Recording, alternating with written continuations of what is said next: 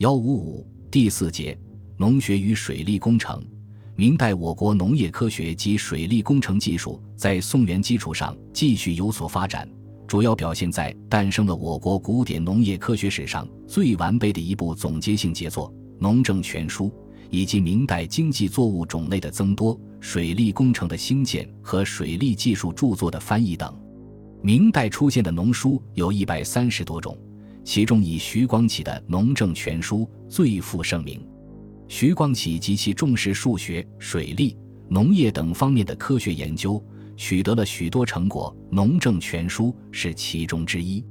该书在徐光启生前尚未整理编排完毕，徐光启死后，由当时著名学者陈子龙于崇祯十二年整理刻印刊行。《农政全书》分为十二目、六十卷，共六十多万字。其中约有五十万字采自众家农著，约六万字得自徐光启的科学研究和实验新成果，故陈子龙称它是一部杂采众家、兼出独见的科学巨著。《农政全书》中徐光启兼出独见的部分，反映了农业科学技术在明代末期所达到的先进水平。在垦田与水利方面，徐光启主张治水与治田相结合。以改变东南产粮、西北漕运的生产格局。为此，他认为应将黄淮之水用以发展北方农业，所以在《农政全书》及当时的一些奏折里提出了发展北方水利、开垦北方荒地的建议。为了证实北方生产粮作物的潜力，徐光启在天津屯田时制造水具、试种水稻，都获得了成功。而在此之前，宋人认为，在北方种稻是不可能的。在棉花栽培技术方面，徐光启总结出植棉的要领是：精简禾，早下种，深根短干，稀科肥庸。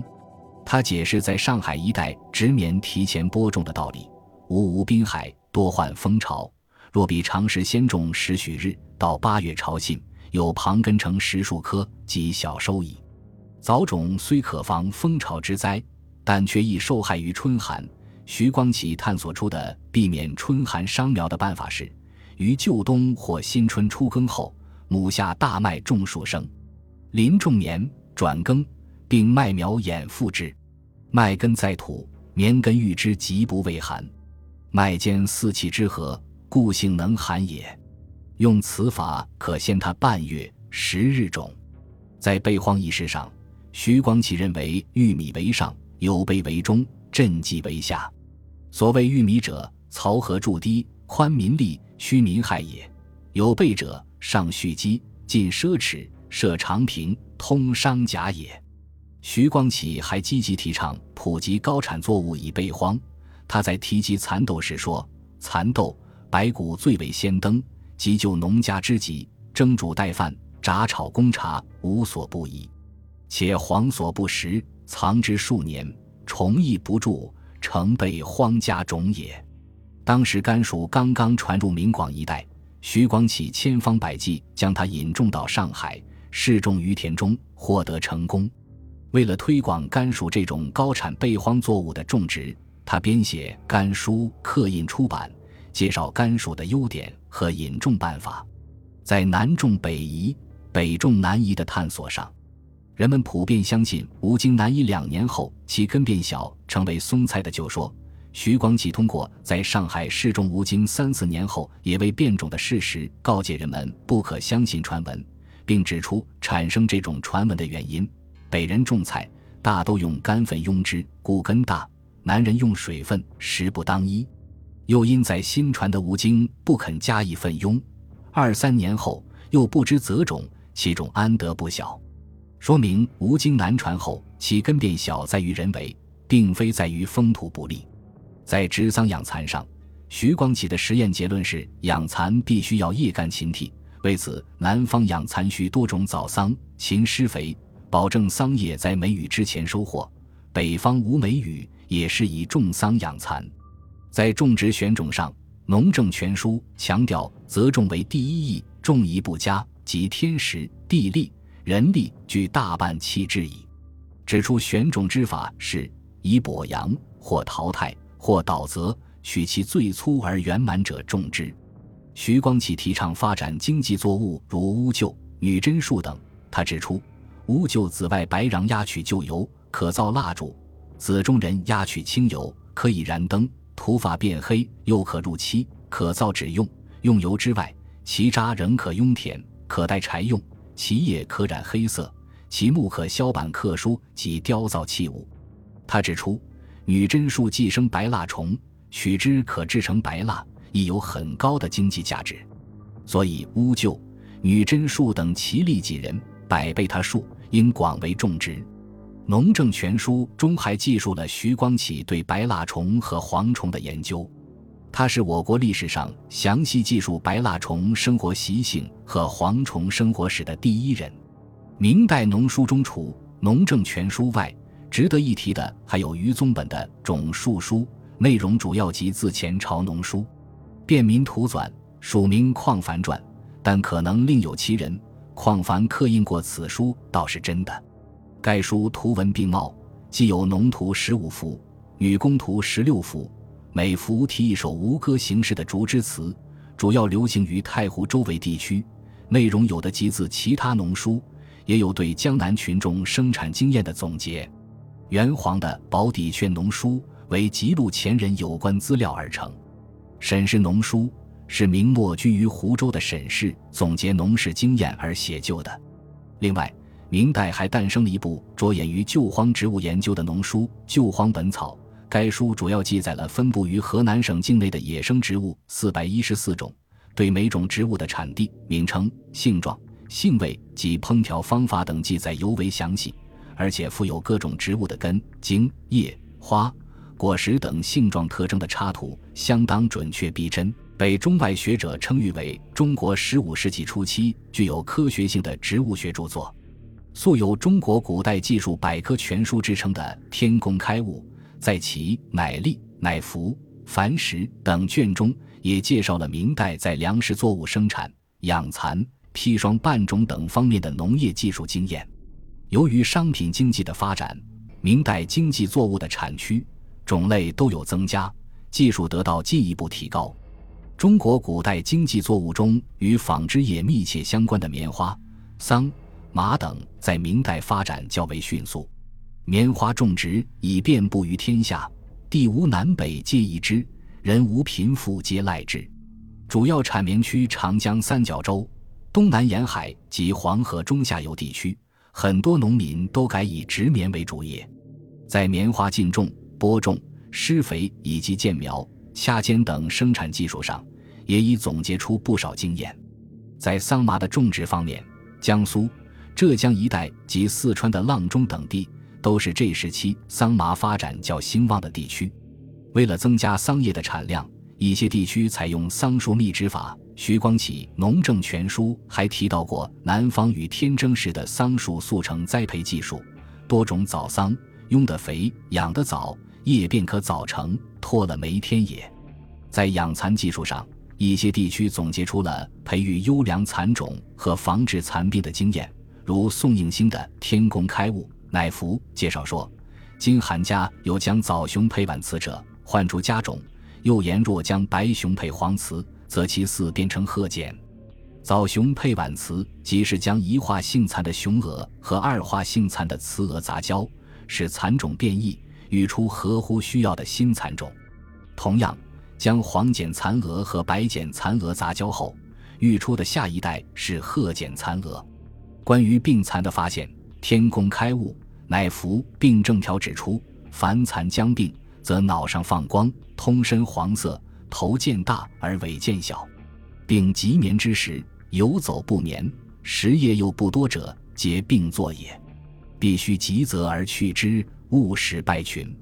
这种根据残体变态、行为反常和食欲不振来判断病残，并及时将它淘汰，以免传染蔓延的做法。是符合科学原理的。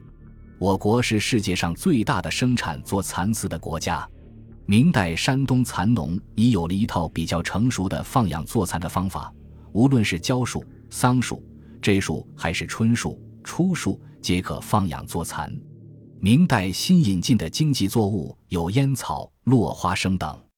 烟草在16世纪时经由吕宋传入我国，当时被称作淡巴菇，出在明广一带种植，明末已流传到北方及云贵地区。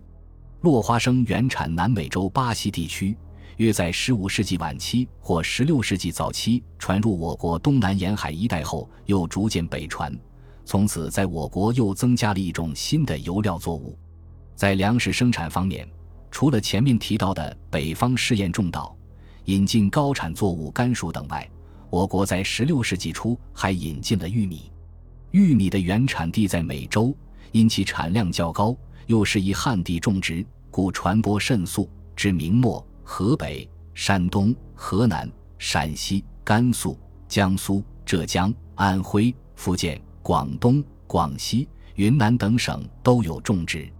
明代在水利工程技术方面较有成就的是治理黄河。疏浚大运河及改造盐碱洼地为水田几个方面。黄河自古泥沙较多，至明清愈甚，故多生水患。明中叶，潘季训受命治理黄河，取得了不小成就。潘季训，字石良，号印川，浙江吴县人。潘季训在治河工作中，通过对黄河水文情况的研究，认为水分则事缓，事缓则沙停。沙停则河饱，水涸则势猛，势猛则沙刷，沙刷则河深。因此，他一反传统的治河当分流的理论，提出筑堤束水、以水攻沙的治河新策，并围绕此策制定了塞决口、筑堤防、覆闸坝以防外河、创滚水坝以固堤岸、止浚海工程以省糜费等具体治河措施。从万历六年夏季到次年十月。指挥数十万民工在黄河中下游地区修筑了吕堤、瑶堤及各类堤堰，共数千里，使下游河段得到了较好的治理。元代在山东境内开凿的大运河会通河河段，由于地势较高，水源不足，给航运带来很大困难。明永乐年间，工部尚书宋礼在整修会通河河道时，采纳了一位老船工白英的建议。在运河附近地势较高的汶河修筑一座横亘五里的拦水坝，并开新渠把汶河水引到大运河地势最高的南望，又把一些水泉疏浚引到南望，然后由南望向南北分流，六分北注，流经一百五十公里到达临清。为调节地形坡度造成的水位差，又在这一段设置了十七座水闸，四分南流，流经二百公里到达徐州。在这一段设置了二十一座水库水闸，在南望的南北两头与运河交界处也各设一座水闸，这样，碧珠北闸则南流，碧珠南闸则北流，便利了运河的通航。此外，明代还在鲁桥以南至淮南地区陆续开凿了一些新河段，以避免黄河水患的威胁。明代地方性水利工程建设比较多。如万历年间，汪应交在天津附近引水灌溉滨海盐碱荒地，整治出大片水田，每亩可收水稻四五担。又有海瑞等人先后主持疏浚松江及附近其他河道，使苏松一带土地皆成沃壤。在水利学的研究方面，明代杰出的水利专家沈在考察太湖水系和收集前人治理太湖水系的主张措施的基础上。于一五六四年写成《吴江水考》，《吴江水考》共分五卷，第一卷为水图考、水道考、水源考，介绍了吴江的流域地理和水情特点；第二卷为水官考、水测考、水年考、滴水岸式水时考、水质考、水山考，讲述了治水的重要性和有效措施；第三至五卷为水艺考。介绍前人有关治理太湖流域的学说主张和治水经过，书中会有《吴江水利全图》《太湖全图》《苏州府全图》《东南水利七府总图》《吴淞江图》《娄江全图》《白毛全图》等。《吴江水考》收集了大量的太湖地区水利资料，其见解具有较高的科学价值。徐光启在研究农业科学的同时。也关注着水利事业的发展。他早年曾写过《量算河工及测验地势法》《曹河义》等文，主张以科学的大地测量作为治河及兴建水利工程的依据。后来，徐光启与意大利传教士熊三拔合译出《泰西水法》六卷，介绍西洋水利技术。《泰西水法》内容，《四库全书》总目提要，将其概括为：一卷曰龙尾车，用切江河之水；二卷曰玉衡车，复以专用车，曰衡生车，复以双生车，用切井泉之水；三卷曰水库记，用蓄雨雪之水；四卷曰水法赋于，皆寻泉作井之法，而复以疗病之水；五卷曰水法或问，备言水性；六卷则诸器之图是也。该书的中译对明末及清代农田水利事业的发展有一定贡献，它的主要内容已被录入《农政全书》的水利一目之中。另外，在《农政全书》的水利目中，还有西北水利、东南水利、浙江水利、灌溉图谱、利用图谱等专门讨论水利问题的内容。